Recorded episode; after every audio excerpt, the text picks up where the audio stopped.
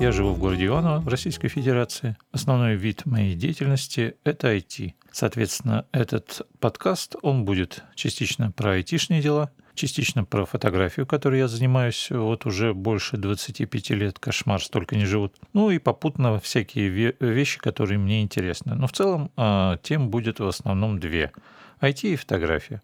Про IT мы побеседуем чуть позже. Про фотографию хочу сказать следующее. Я начинал снимать в свое время еще на пленочные камеры. Это было достаточно давно. В свое время я в эту пленочную тематику наигрался мне, в принципе, хватило. Поэтому, когда пошел э, возрождение интереса к этим делам, я как-то остался к этому достаточно холоден. Потом был большой период, э, когда я просто не занимался фотографией вообще. Тут все в 90-е годы занимались выживанием. Ну, а те, кто выжил, потом потихоньку снова начали отращивать себе разные хобби. Ну, вот я себе и отрастил. И где-то примерно с 2005 года, то есть уже почти 15 лет, я снова занимаюсь фотографией, но теперь уже цифровой определенные э, достижения, хоть и небольшие в плане фотографии, есть. И, может быть, поэтому, э, а также потому, что с 2005 года я снимал на технику компании Olympus в основном, меня э, представители этой компании периодически зовут на разные свои мероприятия, где я провожу мастер-классы, семинары, читаю лекции и прочее. Например, на фотофоруме, на фотовыездах и так далее. Периодически также пишу обзоры разного железа, причем не только Olympus. Вот э, несколько камер Panasonic недавно мне подогнали, я их тоже обозрел, как сейчас говорят.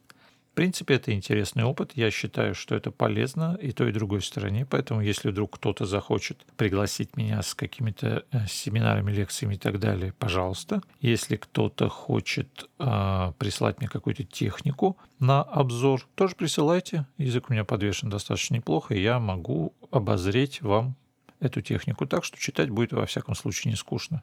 Примеры и ссылки на те обзоры, которые я уже сделал, они все есть у меня э, на сайте. Э, ссылка на сайт будет в описании подкаста.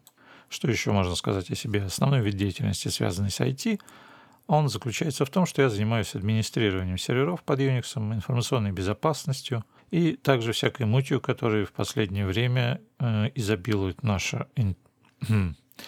наша интернет-среда благодаря нашим замечательным законодателям, Например, я э, занимаюсь э, блокировкой информации по приказаниям Роскомнадзора, ну, со стороны провайдеров, естественно. То есть всю эту чудовищную муть, которую они придумали, нам приходится реализовывать.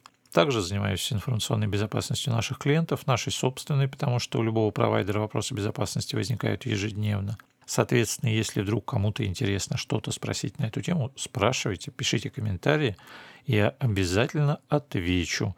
Тем более, что тема на самом деле интересная, разбирается в ней мало кто, а если кто-то и разбирается, не все могут это внятно объяснить.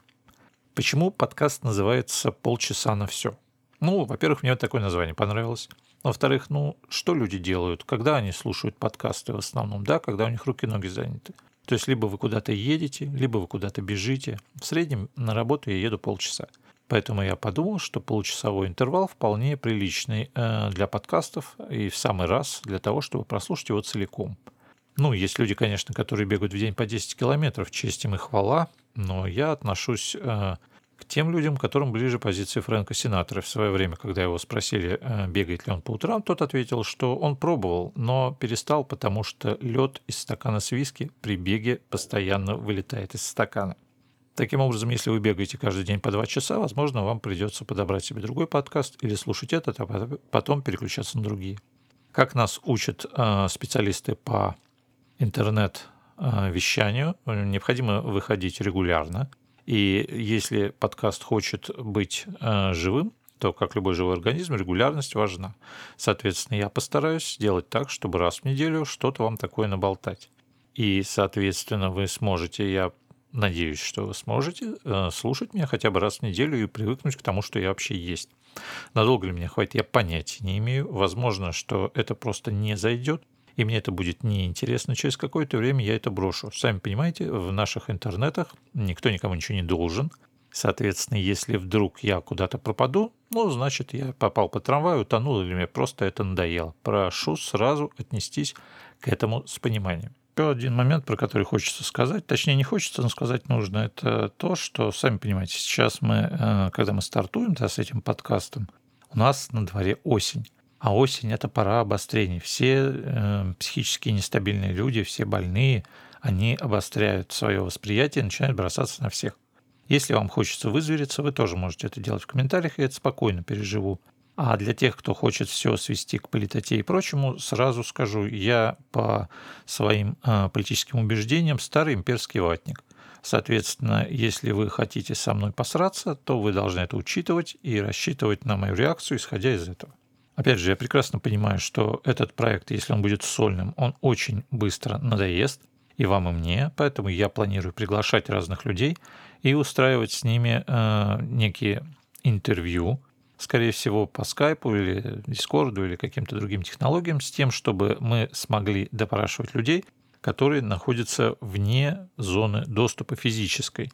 У меня уже есть определенный э, список, который я составил. Если у вас есть вдруг такие люди, которых вам бы хотелось, чтобы я допросил, вы тоже можете мне об этом сообщить. Если я смогу э, подобное интервью организовать, то, пожалуйста, попробуем, это будет интересно. Только не надо писать, что вам интересно интервью с Путиным или с Джоном Траволтой. Давайте как-то все-таки держаться в рамках разумного. Но некоторых фотографов я бы, наверное, смог достать и допросить. Некоторых, может быть, я допрошу тех, которых вы и не знали, и не слышали никогда об их существовании, но они от этого не становятся хуже.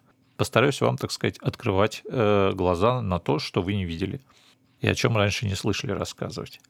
Ну и вообще э, планирую трепаться про фотографию. Я считаю, что она э, несчастная померла уже. Ну, будем говорить, где ее похоронили, как зайти к ней на могилку, кто в этом виноват. Ну, или поспорим, вдруг она еще живая, ее как-то можно реанимировать. На самом деле все довольно грустно, на мой взгляд. Об этом мы тоже побеседуем. Но сами понимаете, что ваша обратная связь позволит сделать эти разговоры куда более осмысленными. Соответственно, я рассчитываю на ваш фидбэк как говорят буржуи. Ну а сейчас начнем с той темы, которая достаточно недавно у меня была, обсуждалась, э, но на Ютубе я делал обзор. Э, мне присылал Panasonic две свои камеры топовые. Ну, Panasonic вообще достаточно давно занимается беззеркалками, в том числе э, заточенными не только под фото, но и под видео. Их серия GH вы все знаете, наверное но они оставались в рамках стандарта микро 4 третьих достаточно долго. И то, что они делали, оно было интересно все-таки больше видеографам. Там JH а, отжал очень серьезный кусок рынка, и тот факт, что она была успешна, он очевиден хотя бы из того, что цена на GH падает очень и очень медленно. То есть если камера Panasonic э, микро 4 третьих, которая предназначена для сня... Э, фотографий, не для видео. Их серия G, да, она дешевеет достаточно быстро и хорошо, и вполне можно взять камеру приличную за небольшие деньги. Вот сейчас, в частности, G7 с двумя объективами за 497 долларов на Амазоне отдают. То с GH этот номер не проходит, а буржуи никогда э, ничего не делают просто так э, в области продаж. Если продается железка хорошо, если она удачна, то цена на нее падать не будет. Значит, у Panasonic все хорошо с видео. А вот насколько у них все хорошо в плане фото, можно было мне оценить тогда, когда они решили зайти на рынок фуллфрейма. Произошло это сравнительно недавно, и вышло у них уже три камеры. Сначала S1, потом S1A и теперь S1H. На самом деле, если вы посмотрите, они э, решили собезьяничать ту стратегию, которую э, привнесла Sony, которая первой начала выдавать на базе одной и той же коробки разные тушки с разными матрицами. Одна из них средняя, со средним разрешением, скажем так, общечеловеческая. На данный момент это что-то порядка 24 мегапикселей по разрешению. Вторая – это чисто студийная коробка. А у них сейчас там количество мегапикселей стало какое-то совершенно чудовищное. На последней чуть ли не 61, я не помню точно. И третье, заточенное под видео с маленьким разрешением, большим жирным пикселом и низкими шумами. Панасониковские э, маркетологи посмотрели, посмотрели на это и подумали, а мы чем хуже. И залудили точно такую же линейку из трех камер, заточенную подо всех подряд, заточенную под студийку и заточенную под видео. Камеру, заточенную под видео, я в руках не держал, про это ничего сказать не могу камеры, две остальные камеры из этой Святой Троицы, да, у меня побывали на обзорах. Ссылки на обзоры я тоже вам дам, если вы хотите почитать, если вы еще читать не разучились. Для тех, кто читать разучился, или кто сейчас за рулем и готов послушать мое мнение, я сейчас его изложу. Ну, прежде всего, что меня поразило, это размер этой коробки и ее вес. Ну, честно говоря, я уже давно отвык таскать тяжелую аппаратуру. Последняя тяжелая моя камера была Sony A850. Достаточно такая серьезная вещь, но с тех пор э, все, что я таскаю, все меньше и легче, и меньше, и легче, и так далее. И тут вдруг на тебе. То есть беззеркалка, которая э, размером с топовую зеркалку, весом с топовую зеркалку, а то и побольше, с огромными объективами и так далее. Первоначально это кажется странным, диким и, в общем-то, вызывает удивление. Но когда берешь ее в руки, понимаешь, что, во-первых, она чрезвычайно удобна и эргономична. Ну, ничего более эргономичного я в руках не держал, хотя у Sony, в принципе, с эргономикой тоже все было очень и очень хорошо. Но здесь еще лучше – во-вторых, э, понимаешь, что, в принципе, размер тоже обусловлен не столько и не только эргономикой, но огромной батарейкой, которая чудовищной емкости и позволяет работать очень долго. Все эти сипашные э, тесты, которые гоняют по каким-то стандартным методикам, дают вроде как и не очень большие результаты. Но на самом деле э, раньше у меня не было камеры, с которой можно было пробегать весь съемочный день с одной батарейкой в кармане. Это, в общем-то, результат шикарный, я считаю. И, в принципе, мало того, что пробегать, я ни разу еще не высадил ее за все время, что она у меня была в течение дня целиком. Так, 70% высадишь, 30% остается. То есть, в принципе, есть еще небольшой запас. И если по дороге домой вы увидите, как инопланетяне высадились, вы тоже сможете сюжет снять и даже видео э, дополнить свои фотографии, и потом продать его куда-нибудь и заработать кучу денег. Но шутки шутками, но батарейка действительно огромная, очень грамотно сделана зарядка, которая вся а, состоит из а, самого блока, который производит преобразование напряжения, и уже он подключается проводом а, разъемным, съемным проводом в розетку и съемным проводом в коробку, которая, собственно, а, содержит в себе а, батарейку. Таким образом, вы, а, видимо, производитель э, сделал наборчик таким, чтобы можно было комбинировать э, для разных напряжений, для разных а, ситуаций разные зарядники, меняя только один центральный блок.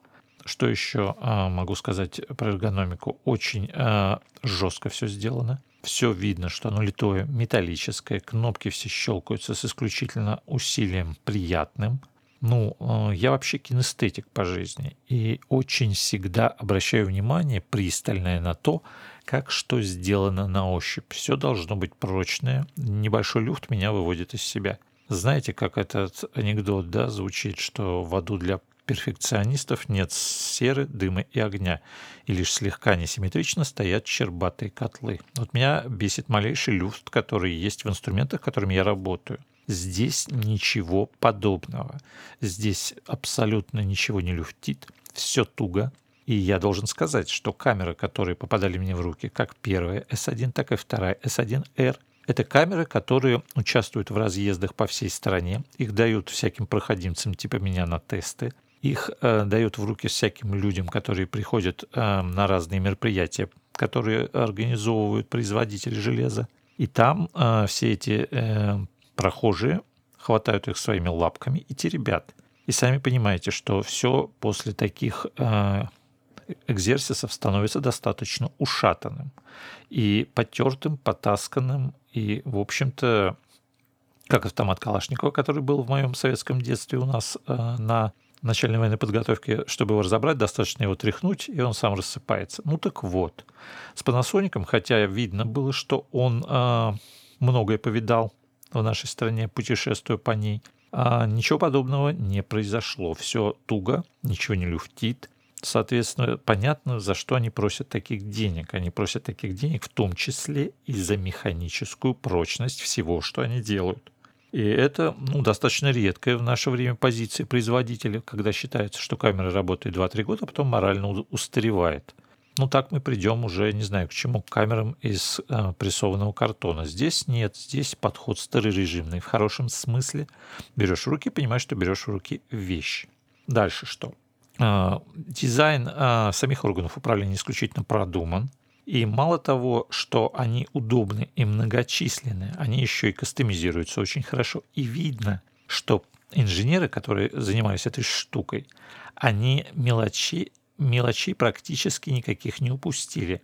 Даже шрифт э, в менюшках, он такой, каким я его ожидал увидеть. Знаете, вот э, что меня больше всего бесит в китайцах? Китайцы могут сделать э, топовый ЦАП для наушников, э, выставить за него цену в 2000 баксов и на морде написать э, надписи э, шрифтом Times New Roman. Вот за такое надо э, сжигать живьем. Понимаете, вот эти мелочи, вот подбор шрифтов, их размер, читаемость, э, подбор шрифтов, если вы, не дай бог, пользуетесь русским языком при переключении его в меню, все важно.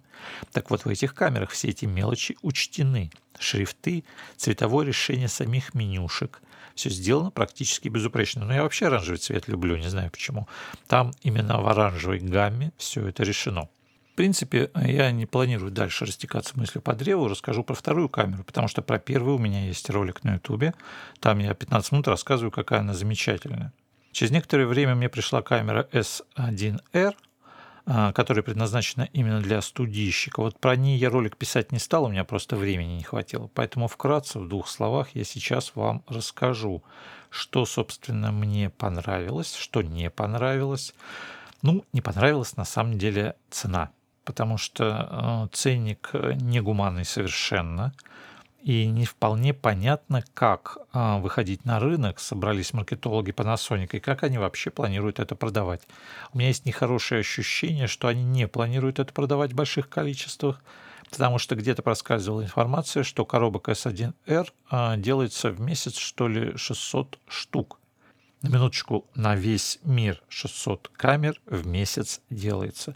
Но сами понимаете, что продукт получается достаточно нишевый. У меня есть э, на этот счет своя версия, которую, в общем-то, в порядке бреда я сейчас изложу. Я считаю, что долголетнее сотрудничество с Лейкой которое породило в том числе и вот этот байонет новый, который используется в Panasonic фуллфреймовском, вот это сотрудничество э, дало некоторые побочные продукты. Но все равно Panasonic делал э, э, лейку фуллфреймовую с вот таким вот псевдозеркалочным дизайном. И, видимо, э, кто-то в Panasonic решил, а что бы нам самим не барыжить чем-то подобным. А поскольку делать они камеры умеют, они быстренько сделали что-то свое, назвали это Panasonic, выставили цену, точнее Lumix, выставили цену чуть пониже лейковской и решили тоже этим торговать. Ну, не знаю. На мой взгляд, самым лучшим решением было бы, если вы действительно хотите получить объем продаж какие-то серьезные, было бы из этой троицы, которую они выкатили, камеру а, какую-то любую, может быть, даже заточенную под видео, не делать, а вместо нее сделать самый дешевый вариант с такой же хорошей эргономикой, с таким же большим корпусом, ухватистым, кнопками и так далее, но без пылевых защиты, пластиковой, и сэкономить на таких вещах, которые, в принципе, любителям особо не нужны. И выставить цену ну, в пределах 2000 долларов. И вот эта бы камера расходилась бы как горячие пирожки, потому что, в принципе, как к инструменту, к ней вообще вопросов нет.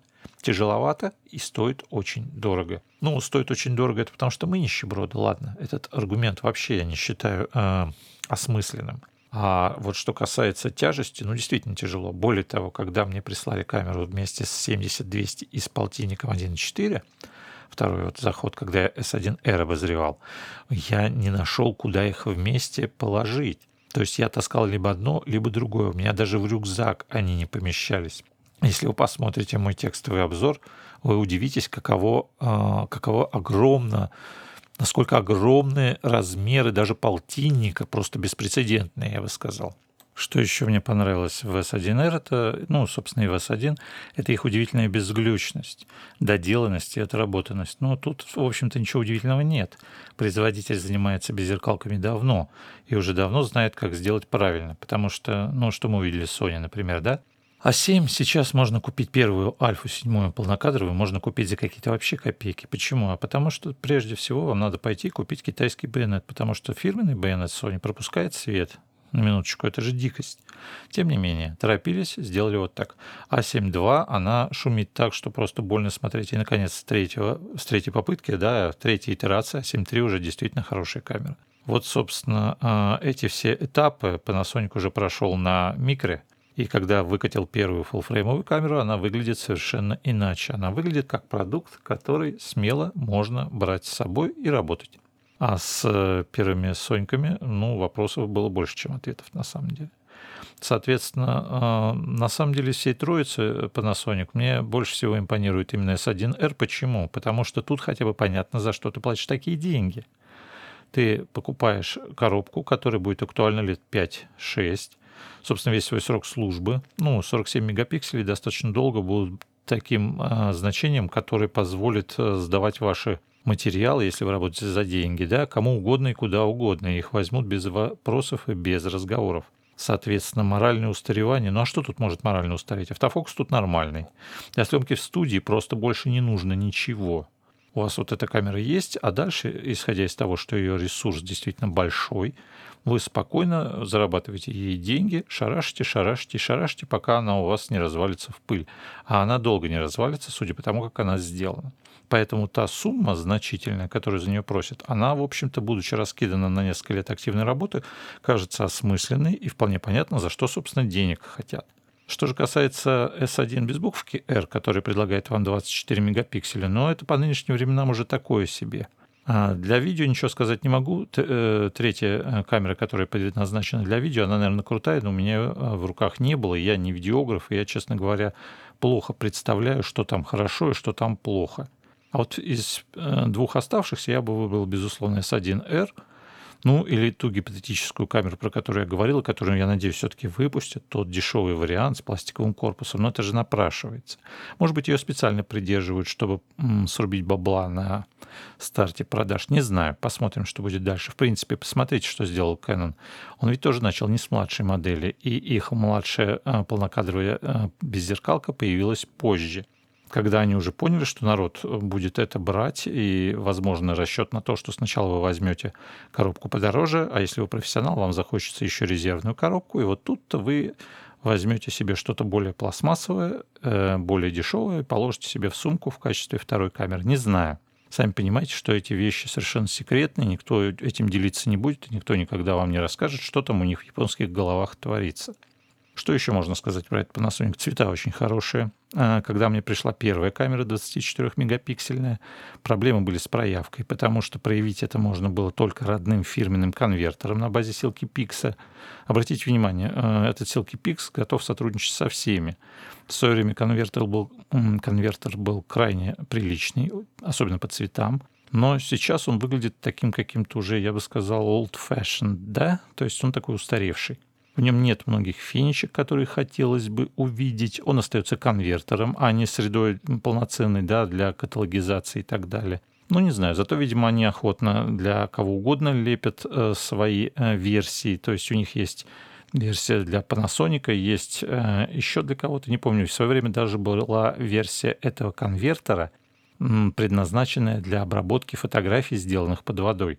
То есть там были какие-то специальные профили, чтобы убирать вот эту вот синеву, которая лезет по той причине, что пропускная способность воды и пропускная способность воздуха, они сильно отличаются. Соответственно, color shift очень большой.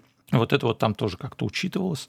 Даже была такая у них версия. Ну так вот, когда а, первый Panasonic ко мне приехал, единственным конвертером нормальным был вот этот Silky Pix, а у него как была беда с детализацией и динамическим диапазоном, так она, в общем-то, и осталась. Ну, ДД починили, а вот с детализацией, честно говоря, как было плохо, так и осталось, на мой взгляд. Следом появился э, конвертер от Adobe, сначала в виде конвертера в DNG, а потом уже родная поддержка в ACR. Ну а вторая камера S1R, когда пришла на тест, там уже была полноценная поддержка от Capture One. И, собственно, ну, а больше мы желать э, не смеем. Это уже нормальный взрослый состоявшийся конвертер, который умеет проявлять все очень прилично. И он Panasonic э, проявляет исключительно хорошо – и фактически никаких коррекций даже в сложных ситуациях не приходилось а, особых вводить. Ну, за исключением тех, которые я делал, как сказать, как художник. Вот я так вижу, мне тут в одном месте написали, чуть у вас тени синие. Так они синие не потому, что камера кривая, а потому что я это захотел. И засинил их сам, скажем так. Что еще понравилось именно в S1R, это потрясающая а, чувствительность автофокуса какая-то просто вызывающая, я бы сказал. То есть э, мне не удалось загнать э, ситуацию, камеру в такую ситуацию, когда я пытаюсь что-то снять, а она отказывается фокусироваться. Медленно, но верно, она фокусировалась даже в такой ситуации, когда я глазами не видел практически ничего. Но это на полном серьезе, то есть вообще ничего. Сидит серенький котик ночью у подъезда, и я спокойно могу его фотографировать. Вот такие вот дела. Хотя по скорости, по работе по движущимся объектам чудес не произошло. Нам Panasonic рассказывал, что они какие-то очень продвинутые алгоритмы используют, которые позволяют обходиться без фазовых датчиков на матрице. Но мне показалось, что нас немножко тут обманывают, потому что по движущимся объектам – есть беззеркалки, которые работают куда интереснее. И все эти более интересные варианты в плане фокусировки по движущимся объектам и фокусировки со слежением, все они имеют фазовые датчики на матрице. Это не просто так. Как вы знаете, наличие фазовых датчиков дает информацию о том, куда объект движется. А в случае с э, контрастным автофокусом камере приходится пытаться угадать. Она точно не знает, на нее движется объект или от нее. Как-то можно математически, наверное, обмануть чего угодно, но пока результаты не сказать, что впечатляют. Вот что впечатлило действительно, это работа внутрикамерного стабилизатора. Когда я немножечко снимал с Sony э, полнокадровыми, у меня было такое ощущение, что там стабилизатор засунули просто, чтобы он был. Нет, что-то он, конечно, стабилизирует, наверное. Но с тем же Олимпусом это рядом не лежало, где уже просто все настолько обнаглели, что уже на каких-то там полусекундных выдержках с телевиками снимают. Э, ну, вообще у меня такое, такое развлечение было. Периодически снимаешь э, что-то, да, какое-то мероприятие, там, не дай бог, тебя позвали. Рядом снимает видеограф ты подходишь к нему, а, чтобы он так видел, что ты делаешь, и смотришь, у него он косится на твой экранчик и видишь, что какая-то фигня происходит. Он видит, что у тебя стабилизация такая, какой он не получает даже с помощью своих э, дополнительных железок, стадикамов и прочего. И следующий этап это всегда, ой, что это у тебя, дай посмотреть. Ну, на, посмотри. И человек берет в руки, начинает ее трясти и видит, что картинка-то просто замерла. И тут начинаются разговоры, а что, до чего и так далее. Вот так надо продавать Олимпусы на самом деле. Здесь в Panasonic э, эффект не такой, конечно, потрясающий, но гораздо более заметный, чем я видел у Sony. То есть люди научились матрицу в 4 раза большую по площади относительно микро 4 третьих, да, они научились ее двигать так хорошо, что стабилизация отрабатывает за счет сдвига э, матрицы внутри тушки – дает нам реально несколько стопов. А честно вам скажу, как только у меня появился первый Олимпус внутрикамерной качественной стабилизации, камеры без стабилизации вызывают некоторое удивление, и всегда нарываешься на то, что ты уже перестал следить за выдержками, которые должны быть покороче, чтобы не было смаза. И вот за этим вот всем. Это просто растлевает очень сильно.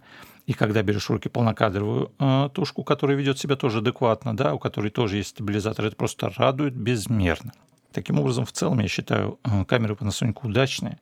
Единственный вопрос, как они их собираются продавать. Но у меня такое ощущение, что продавать-то они их особо и не собирались. Они их просто сделали, чтобы было. Даст бог я ошибся, тогда мы увидим следующую итерацию. Возможно, мы увидим более дешевый вариант этой камеры. Как только выйдет более пластмассовая версия э, по, за полторы-две тысячи долларов, значит все, Panasonic всерьез надолго зашел full frame и мы будем э, наблюдать с интересом, как он будет бодаться с Sony и со всеми остальными. Но есть некоторые подозрения, что, возможно, продолжения не будет, хотя очень и очень хотел бы ошибиться, потому что из всего полнокадрового беззеркального, чего я пробовал, это наиболее зрелая система, хотя она только появилась на свет. Наше сегодняшнее время подходит к концу. Полчаса я набухтел. А, хочу сказать, что, наверное, уже на следующей неделе – у меня в руках окажется новый Olympus AMD EM5 э, версии 3, который мне скоро должны прислать на тестирование. Если у вас есть какие-то вопросы, которые вы хотели бы мне задать, или если есть какие-то моменты, которые хотели бы, чтобы я осветил при обзоре этой новой камеры, задавайте их в комментах, я с удовольствием это сделаю. Всего вам доброго.